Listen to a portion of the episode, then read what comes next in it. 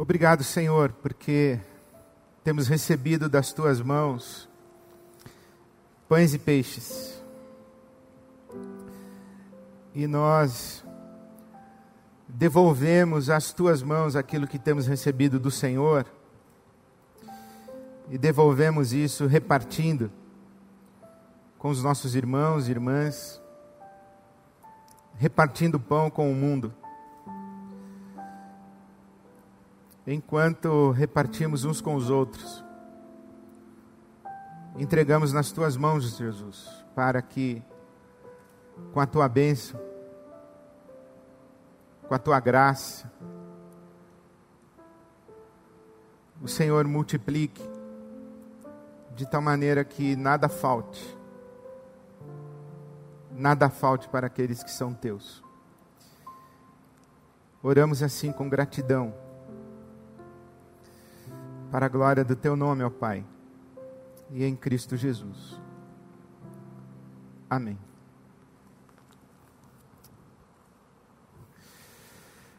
Hoje quero contar para você a história de Jacó.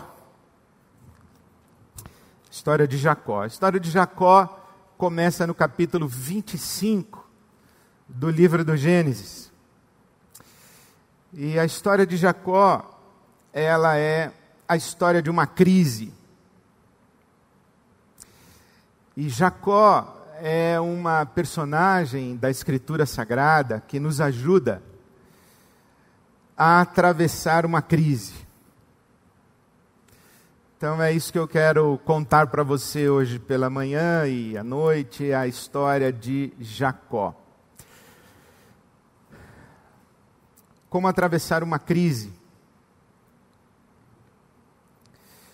Jacó é neto de Abraão, é filho de Isaac e neto de Abraão.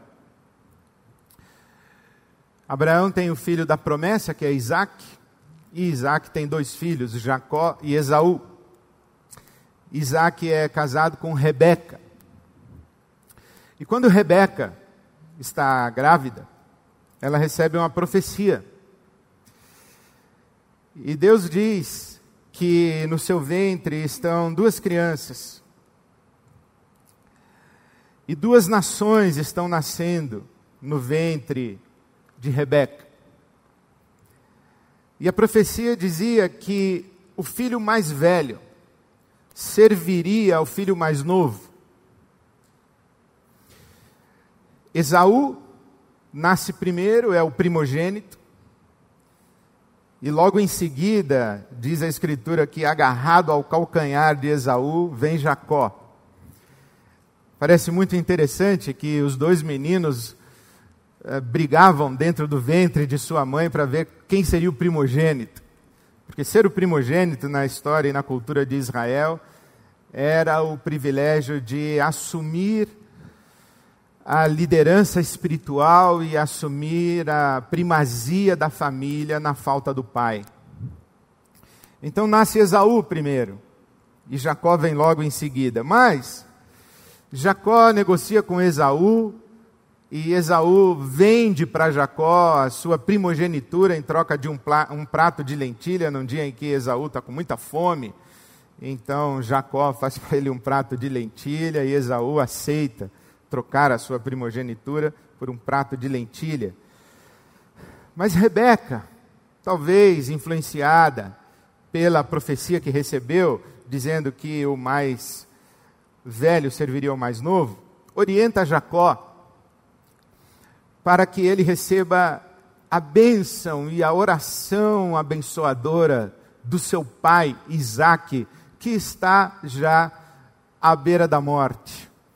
Isaac já está com dificuldade de visão, de audição, está quase moribundo.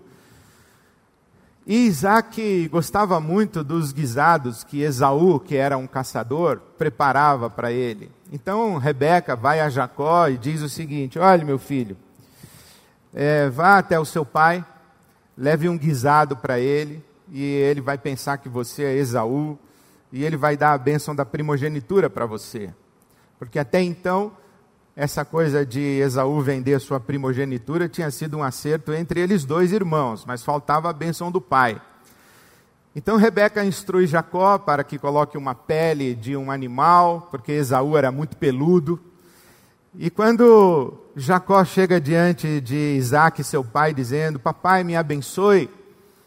Isaac diz assim: Mas você não é Esaú? Não, sou sim, passa a mão aqui. Aí uh, Isaac passa a mão na pele do animal e vê que era peludo, sente o cheiro de caça, porque Esaú era caçador. E aí Isaac se convence que Jacó é Esaú, e Isaac ora e abençoa Esaú. E, e abençoa Jacó. Quando Esaú chega, logo em seguida, e diz: Papai, me abençoe. Isaac diz: Mas eu acabei de abençoar você de novo. E naquele momento os dois se dão conta de que haviam sido ludibriados e enganados por Jacó. Esaú fica furioso, mas se contém, até que morre Isaac. E quando Isaac é morto, Rebeca vai a Jacó e diz: Olha, agora seu pai morreu. E o seu irmão vai se vingar de você, ele está furioso com você, é bom que você fuja. E é assim que Jacó vai parar nas terras de Labão, que era irmão de Rebeca, era tio de Jacó. Então, Jacó vai para as terras de Labão. E ali nas terras de Labão, seu tio, ele conhece a mulher da sua vida que tem o nome de Raquel. É ali nas terras de Labão que Jacó vai trabalhar sete anos para casar-se com Raquel. Mas quando chega o dia do casamento, Labão entrega como esposa para Jacó, Lia, a irmã mais velha de Raquel, e dizendo assim: você não pode casar primeiro com a mais nova, tem que casar primeiro com a mais velha. Então Jacó tem que casar-se com Lia, mas a mulher do seu amor era Raquel. Então Labão diz: trabalhe mais sete anos que eu te dou Raquel. E Jacó diz: Ok, eu trabalho mais sete anos, mas você me dá Raquel agora, não daqui a sete anos. E assim é feito esse arranjo entre Jacó, Labão, Lia, Raquel. Raquel não podia ter filhos, e Lia podia ter filhos. Jacó vai ter filhos também com a serva de Lia. Mas até que nasce José, filho de Raquel e filho de Jacó. Depois nasce Benjamim. E ali nas terras de Labão, Jacó prospera muito, fica muito rico. E, e o, o seu rebanho se multiplica. E Labão também prospera com a bênção que está sobre Jacó. E Jacó já tem a sua família, já tem os seus filhos, já tem os seus servos, já tem todo o seu patrimônio. E fica incompatível a convivência de Jacó nas terras de Labão. E então Jacó diz ao seu sogro, seu tio, que foi depois tornou seu sogro, diz ao seu sogro: Olha, eu quero voltar para a casa do meu pai, para as terras da minha família, eu vou voltar para casa. E ali, numa confusão também entre Labão e Jacó, um, um pior que o outro ali, eles acabam se separando. E Jacó resolve voltar para a casa do seu pai, para as suas terras, as terras da sua família. E depois de 20 anos daquele momento em que ele enganou o pai, o irmão, e num arranjo com sua mãe, pegou a primogenitura de Esaú. Passados 20 anos, agora temos Jacó, casado, com filhos, próspero, voltando para casa, e é nesse momento, é nessa volta, que Jacó entra em crise porque ele sabe que tem um fantasma do seu passado que precisa ser exorcizado. A sua traição ao seu irmão, a sua ação enganadora, a usurpação da primogenitura daquela maneira. Jacó precisa voltar e precisa se, se reencontrar com Esaú, seu irmão. E diz a Bíblia Sagrada que enquanto está voltando, o coração de Jacó se enche de medo. Ele tem medo. Ele cai nesse lugar chamado medo, de como é que eu vou encontrar o meu irmão. Como é que o irmão, o meu irmão vai me receber? Como ele vai reagir? Então Jacó, ele prepara uma oferta generosíssima, separa animais, ele separa prata, joias preciosas, e, e, manda que os seus servos levem ao acampamento de Esaú essa oferta generosa. E aqueles homens vão ao encontro de Esaú, mas voltam rapidamente e dizem para Jacó: Jacó, temos um problema. É, não deu tempo de chegar lá é, o seu irmão, seu irmão está vindo ao nosso encontro. Ele vem aí e vem com mais 400 homens. Então você imagina aquela cavalaria, aquele pessoal, aquela poeira levantando no horizonte, Jacó olhando aquilo, dizendo: É meu irmão, e vem furioso. É aí que Jacó tem medo. É aí que Jacó entra em crise. Bom, o que é crise? A crise é essa, é essa situação em que diante de você está alguma coisa que, que ameaça você. Diante de você, vindo na sua direção, existe alguma coisa que, que você encara como hostil a você, que coloca você em risco, em perigo. Vem contra você alguma coisa que você não tem controle você não sabe como vai reagir quando chegar diante de você. A crise é essa sensação de que logo ali à frente, logo ali amanhã, logo ali depois da manhã, existe algo que pode destruir você e você não sabe o que fazer com aquilo, você não sabe como, como administrar aquilo, você não sabe como controlar aquilo, você não tem recursos para, para administrar aquela situação é, a, a, crise tá, está instalada. É, é, nesse momento em que você é visitado por medo, é nesse momento em que você é visitado pela ansiedade, é nesse momento que você é visitado pelo pânico, é nesse momento que você perde o sono, é nesse momento em que você começa a olhar para a sua história, para o seu passado, é nesse momento quando você começa a fazer contas, a avaliar as variáveis e tentar encontrar solução A, solução B, e você, você fica perdido, você, você cai numa crise. Você cai numa crise, você cai no lugar do descontrole, você cai no lugar da vulnerabilidade, você cai no lugar onde você está à mercê de alguma coisa que é maior do que você e você não sabe qual vai ser o dia seguinte desse encontro com essa força, com esse poder e tudo mais. Bom, não preciso dizer que nós estamos vivendo uma crise.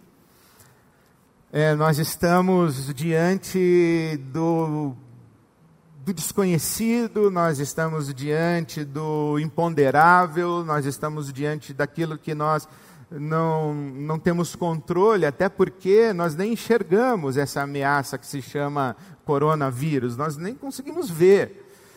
Então não temos nem como enfrentar direito. Nós podemos tomar todas as medidas cautelosas, podemos usar máscara, podemos fazer a nossa higiene constantemente, toda hora, fazendo a higiene das mãos, nós podemos, podemos cuidar e, e podemos nos precaver e podemos nos nos resguardar do convívio social, nós podemos ficar em casa, podemos obedecer à quarentena, nós podemos cuidar da nossa saúde, da nossa imunidade, nós, nós podemos fazer um monte de coisa, mas, mas existe lá fora, existe por aí uma ameaça, existe alguma coisa que nos ameaça e nós não sabemos o que vai ser quando a gente se encontrar com ela. A gente não sabe se, por exemplo, eu não sei se eu vou testar positivo para o coronavírus em algum momento da minha vida. Eu não sei. Eu não sei, por exemplo, se eu já tive, fui assintomático. Não sei. Eu não sei, por exemplo, se eu testar positivo é porque senti algum desconforto, tudo, mas pode ser que eu atravesse um encontro com o coronavírus com um pouquinho de desconforto físico, mas logo eu me recupere.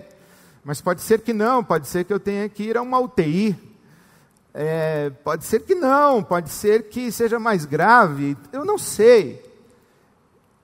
E isso é assustador. Digamos assim que eu estou em crise. Eu não sei se você está, mas eu estou em crise. Eu estou diante de uma realidade que eu desconheço, uma realidade que me assusta, é hostil contra mim, eu não sei como pode ser o meu dia seguinte. Mas a história de Jacó, ela pode ser contada num livro, cujo título desse livro seria Toda crise é uma chance. Toda crise é uma chance. Essa, essa fala, essa frase não é minha, é de Tomás Halik, que estou lendo e relendo esta semana. Reli as obras de Tomás Halik e li Não Sem Esperança, de Tomás Halik. Tomás Halik é um teólogo tcheco e a certa altura do seu texto, ele, ele jogou essa bomba que explodiu no meu coração. Toda crise é uma chance. A história de Jacó é isso. Jacó entra numa crise. E eu, enquanto lia e fui revisitar a história de Jacó, é como se eu ficasse sussurrando para ele: Jacó, toda, toda crise é uma chance.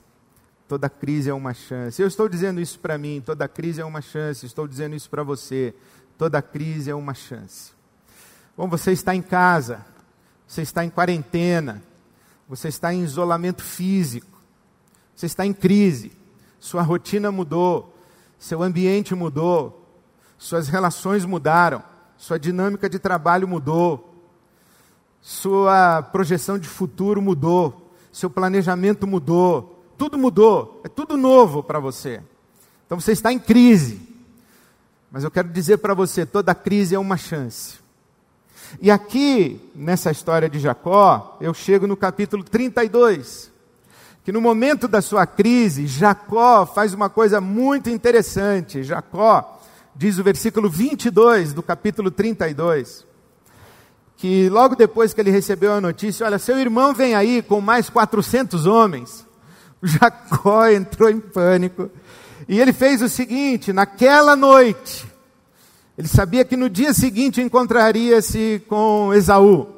Naquela noite, Gênesis 32, 22, Jacó levantou-se, tomou suas duas mulheres, suas duas servas e seus onze filhos para atravessar o lugar de passagem do Jaboque.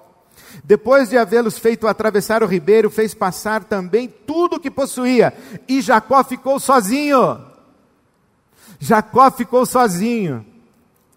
Então veio um homem que se pôs a lutar com ele até o amanhecer, e quando o homem viu que não poderia dominá-lo, tocou na articulação da coxa de Jacó, de forma que deslocou a coxa enquanto, a coxa enquanto lutavam. Então o homem disse: Deixe-me ir, pois o dia já desponta. Mas Jacó lhe respondeu: Não te deixarei ir de jeito nenhum, a não ser que você me abençoe. Perguntou então o homem: Qual é o seu nome? Jacó, respondeu ele. Então disse o homem: Seu nome não será mais Jacó, mas sim Israel, porque você lutou com Deus e com homens e venceu. Prosseguiu Jacó: Peço-te que digas o teu nome. Mas ele respondeu: Por que pergunta o meu nome? E o abençoou ali. Jacó chamou aquele lugar Peniel, pois disse: Vi a Deus face a face, e toda, e todavia, minha vida foi poupada. E ao amanhecer do dia, Jacó seguiu mancando. Toda crise é uma chance. Eu queria dizer a você que você está aí na sua crise e que você não está sozinho. Não está sozinho. Há pelo menos três pessoas aí dentro dessa sua crise. Primeiro tem você. Não sei se você se dá conta, mas você está aí. E você não se dá conta que você é uma pessoa que você tem que cuidar. Isso é uma coisa muito interessante que a vida nos coloca numa correria muito louca e a gente acaba se esquecendo da gente mesmo. Parece assim que é óbvio, né, o que eu estou falando, que você está aí na crise, você vai dizer, claro, Ed, que eu estou aqui na crise. Não, não é óbvio, não, não é claro. Não é óbvio que você sabe que está aí. Não é óbvio que você sabe de você. Não é óbvio que você tem consciência de você aí onde você está. Não é óbvio. Porque a gente se esquece da gente. A gente se esquece de conversar com a gente. Deus colocou em nós uma coisa chamada consciência. E consciência é a voz através da qual Deus fala com a gente, mas é a voz que a gente conversa com a gente mesmo. Há um, um filósofo francês muito interessante, Louis Lavelle, que ele diz o seguinte: que quando você conversa com a sua consciência, quando você conversa com você mesmo, qual é o seu verdadeiro eu? quando você está conversando com você mesmo, qual dos dois é você? Por exemplo, Salmo 42 diz assim, o, o salmista ele diz assim: Por que estás abatida, a minha alma? E por que te perturbas dentro de mim? Qual é ele? Ele é a alma perturbada dentro dele ou é essa voz que conversa com a alma perturbada? Essa é uma coisa que a gente aprende, a gente dá a isso o nome de subjetividade. Todos nós temos essa dimensão que a Bíblia Sagrada vai falar de alma, vai falar de consciência, vai falar do, do homem interior, vai, vai falar desse, desse lugar aqui dentro da gente, o lugar da consciência, o lugar em que eu sou e sei que sou, o lugar em que eu tenho consciência de mim mesmo. Esse, então eu tenho, eu, eu tenho que saber que eu estou aqui. E você está aí na sua crise, só que você precisa prestar atenção em você. É, porque na correria da vida a gente se esquece da gente mesmo, a gente se esquece de prestar atenção nos nossos pensamentos, nos nossos sentimentos. A gente esquece de conversar com a nossa própria alma. É tanta tarefa, é tanta correria, é tanta agenda, é tanto entretenimento, é tanto divertimento, é tanta ocupação, é tanto empreendimento, em que a gente não conversa. Sabe que os rabinos dizem que a alma anda na velocidade de um camelo. E de tempo em tempo a gente tem que parar para dar tempo da alma chegar. Tem gente que a alma ficou lá atrás, 20 anos lá atrás, quando traiu o irmão, quando traiu a esposa, traiu o marido, quando fez um aborto, quando foi abandonado pelo pai, pela mãe, quando sofreu um trauma, quando viveu uma dificuldade de saúde, quando sofreu o primeiro desemprego, quando foi abusado, quando apanhou. Tem gente que está com a alma na escola ainda. A alma não, não veio. E é isso que o homem que luta com Jacó no vale diz para ele: qual é o seu nome? Quem é você? Você sabe qual é o seu nome? Você sabe quem é você? Ou você é o malandro articulador? Ou você é o malandro negociador? Ou você é o cara que engana irmão, engana pai, engana sogro? Você, quem é você? Sabe que Jacó significa isso, né? Enganador. Jacó é, é esse é esse esperto e vem um homem, vem um anjo do Senhor, e provavelmente é uma das manifestações da presença de Jesus aí no Velho Testamento, é, ele luta com Deus, e vem esse, vem Deus a ele e diz o seguinte: quem é você? Você se deu conta de quem é você? É agora. Você está diante de um encontro com seu irmão, você está voltando 20 anos da sua história, então é hora, eu pergunto, qual é o seu nome? E então Jacó tem a oportunidade, tem a chance de ter um encontro consigo mesmo. Toda crise é uma chance, é uma chance de olhar para si mesmo. Não perca essa chance. O recolhimento, retiro, isolamento, você está sozinho na sua casa? Não, você não está sozinho. Primeiro tem você aí, presta atenção em você, presta atenção no que sua alma está dizendo. Uma noite dessa eu acordei, você acredita nisso? Eu acordei pigarreando, eu acordei fazendo e, e com, com taquicardia. Madrugada. Aí já achei que eu estava com dor de cabeça, eu falei assim, nossa, garganta, dor de cabeça, estou com coronavírus. Vou morrer. Meu Deus, A morte, você sabe, você que me ouve, a morte é uma coisa que não é bem resolvida para mim, não. Detesto morte.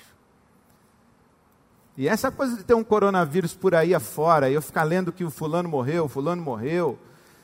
Daqui a pouco eu falo, Ed, você vai morrer. Eu vou morrer, mas não tão cedo, se Deus quiser. Mas eu tenho que ouvir a minha alma falando comigo. Que medo é esse? Que insegurança é essa? O que, que a sua alma está falando com você? O que está roubando a sua alegria? O que está roubando a sua paz? Por que você está tão irritado? Por que você está irritada? Por que você está num ativismo tão intenso? Por que você não larga seu celular? Você não consegue ficar sozinho com você mesmo? Com você mesma? Você não consegue ficar em silêncio, ouvindo sua alma? Ouvindo seu coração? Você não consegue ficar sozinho com você mesmo, com você mesma? Toda crise é uma chance. Uma chance de você se encontrar com você mesmo. Margarite Yourcenar diz que o verdadeiro lugar de nascimento é aquele quando pela primeira vez um ser humano lança um olhar inteligente sobre si mesmo. Toda crise é uma chance da gente nascer de novo, tomar consciência de si e escolher-se e escolher o que em nós precisa resposta, mudança, transformação. Então toda crise é uma chance, meu irmão, minha irmã, toda crise é uma chance. Mas toda crise é uma chance de encontrar uma segunda pessoa que está aí na sua crise com você.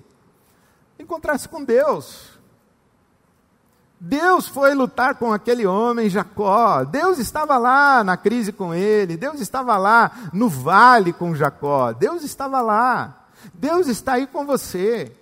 Deus está presente. Deus não vive longe lá no céu sem se importar comigo. Não é isso que a gente canta? Então Deus está aí. Deus está aí com você. Se é a hora de você fazer a sua sintonia fina da imagem, da percepção, do entendimento que você tem de Deus. Toda crise é uma chance de ter um encontro profundo com Deus. Toda crise é uma chance de ter um encontro profundo com Deus, porque Jacó, Jacó era esse camarada que o, o avô dele era um homem de Deus. O pai dele foi o filho da promessa. Mas e ele mesmo? Que encontro ele teve com Deus? A crise é uma chance de, de fazermos com que aquilo que nós ouvimos a respeito de Deus se tornar uma verdade para nós na nossa relação com Deus. Tem a história daquele, daquele homem que mandou o filho, um homem muito rico, e mandou o filho estudar com um rabino, para que ele aprendesse alguma coisa lá, e depois de um ano o filho voltou. E o pai perguntou para ele: Meu filho, o que você aprendeu nesse ano? E o filho disse assim: Eu aprendi que o nosso Deus é único. E o pai falou: Um ano para aprender isso? Aí ah, passava um servo ali, o pai chamou e disse: Ô, oh, você rapaz, você sabe que o nosso Deus é único? Sim, claro que eu sei. Está vendo? Até ele sabe que o nosso Deus é único. E o menino disse: Papai, ele ouviu que o nosso Deus é único. Eu aprendi que o nosso Deus é único. Não foi isso que disse o nosso poeta, que a lição sabemos de cor, só nos resta aprender? Então, toda crise é uma chance de você aprender. Toda crise é uma chance de você aprender que o seu Deus é único. Toda crise é uma chance de você ter um encontro profundo com Deus. Não é isso que vive Jó? O livro de Jó não é apenas uma história de um homem bom que é testado e, e, passa no teste e Deus o recompensa depois. Se fosse isso, Jó não teria aprendido nada na sua experiência de crise. Jó, quando passa pela sua crise profunda, ele, ele sai do outro lado da sua crise dizendo: Antes eu te conhecia de ouvir falar, mas agora os meus olhos te veem. Toda crise é uma chance da gente ter uma experiência profunda com Deus.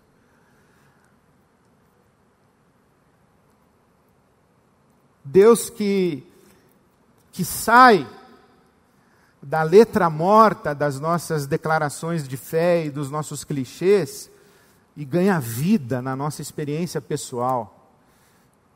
E ele se torna tão vivo que é como se os nossos olhos pudessem contemplá-lo.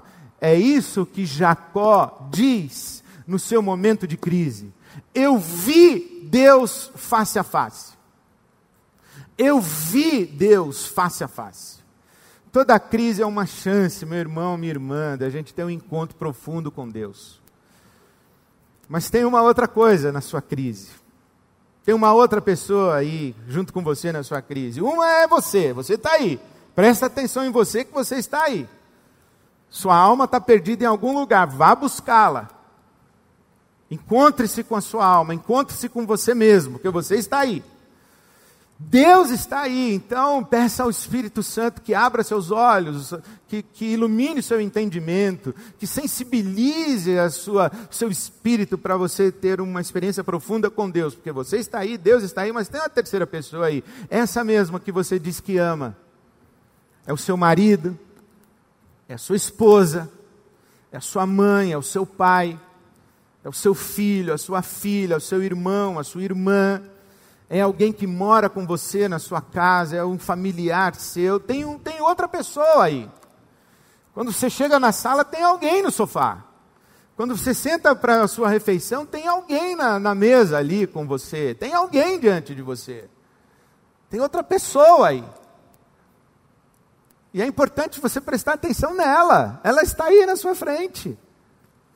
Toda crise é uma chance de encontrarmos as pessoas de reencontrarmos as pessoas, de nos reconciliarmos com as pessoas, porque Jacó tem que encontrar Esaú. E a coisa mais linda aqui, deixa eu ver onde está, é no capítulo seguinte, o capítulo 33, quando Jacó vai ao encontro do seu irmão, e aí no versículo de número 10 e no versículo de número 11, porque Esaú não recebe as, as ofertas que Jacó mandou é, para aplacar a sua eventual ira ou seu, seu afã de vingança.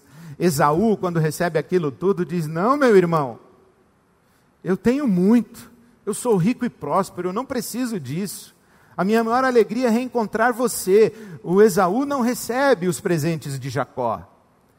Mas Jacó diz a Esaú, no capítulo 33, os versículos 10 e 11, Jacó diz a Esaú: Meu irmão, se você se agradou de mim, receba os meus presentes, porque ver a tua face é como ver a face de Deus. Que coisa maravilhosa! Ver a tua face é como ver a face de Deus. Esse reencontro de Jacó e Esaú, essa reconciliação, de Deus estar presente nessa relação. Tem uma pessoa aí na sua frente. Pode ser que tenha muito tempo que você não preste atenção na sua mulher do seu marido. Vocês não conversem profundamente, demoradamente, sem pressa. Pode ser que tenha muito tempo que você não ouve o coração do seu filho, do seu pai, da sua mãe. O que você tem medo? O que te assombra? Que memórias você traz? Que belezas foram construídas dentro de você, sabe?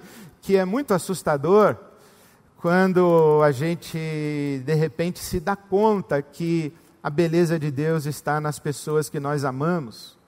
A gente se surpreende. Porque isso aqui é muito bonito. Fazia 20 anos que Esaú e Jacó não se viam. E quando os dois se encontram, Jacó se surpreende que Esaú não está furioso, não está ressentido, não está magoado, não está vingativo. Esaú vem ao seu encontro com o coração dócil, pacificado. É como se Jacó falasse assim: Eu acho que Esaú deve ter passado por algum vale, do mesmo jeito que eu passei e vi Deus face a face. Esaú deve ter visto também, não é possível que ele não queira me matar, que ele não esteja tão magoado. Deus trabalhou o coração de Esaú também.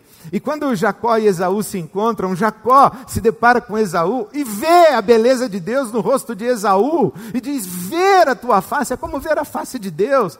Sabe que coisa interessante você olhar para o seu filho e falar assim: Uau, eu não tinha percebido quão belo você é, meu filho. Quão bela você é, minha filha. Como a graça de Deus produziu em você frutos maravilhosos.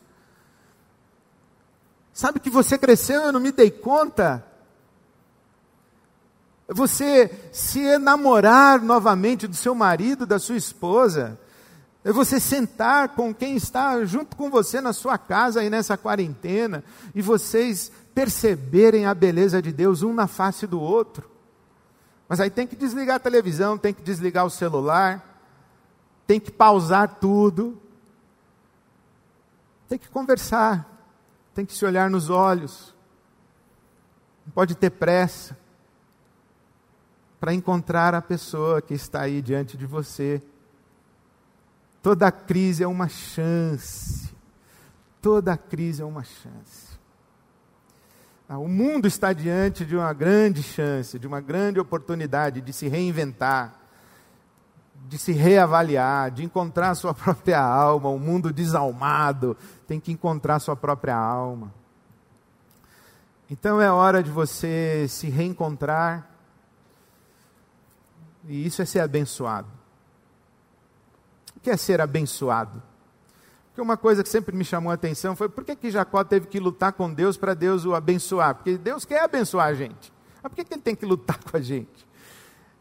A única resposta que eu encontro é que Jacó queria ser abençoado nos seus próprios termos, e, e Deus está dizendo: Eu não abençoo você nos seus próprios termos, eu, eu abençoo você nos meus termos. Então, ser abençoado é isso.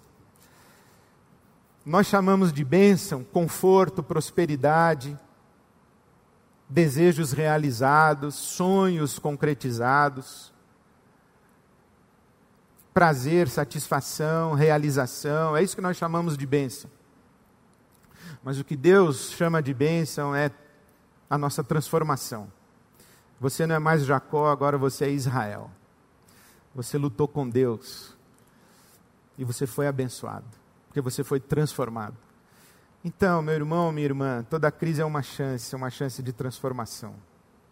Ser abençoado é ter um encontro de primeira mão com Deus.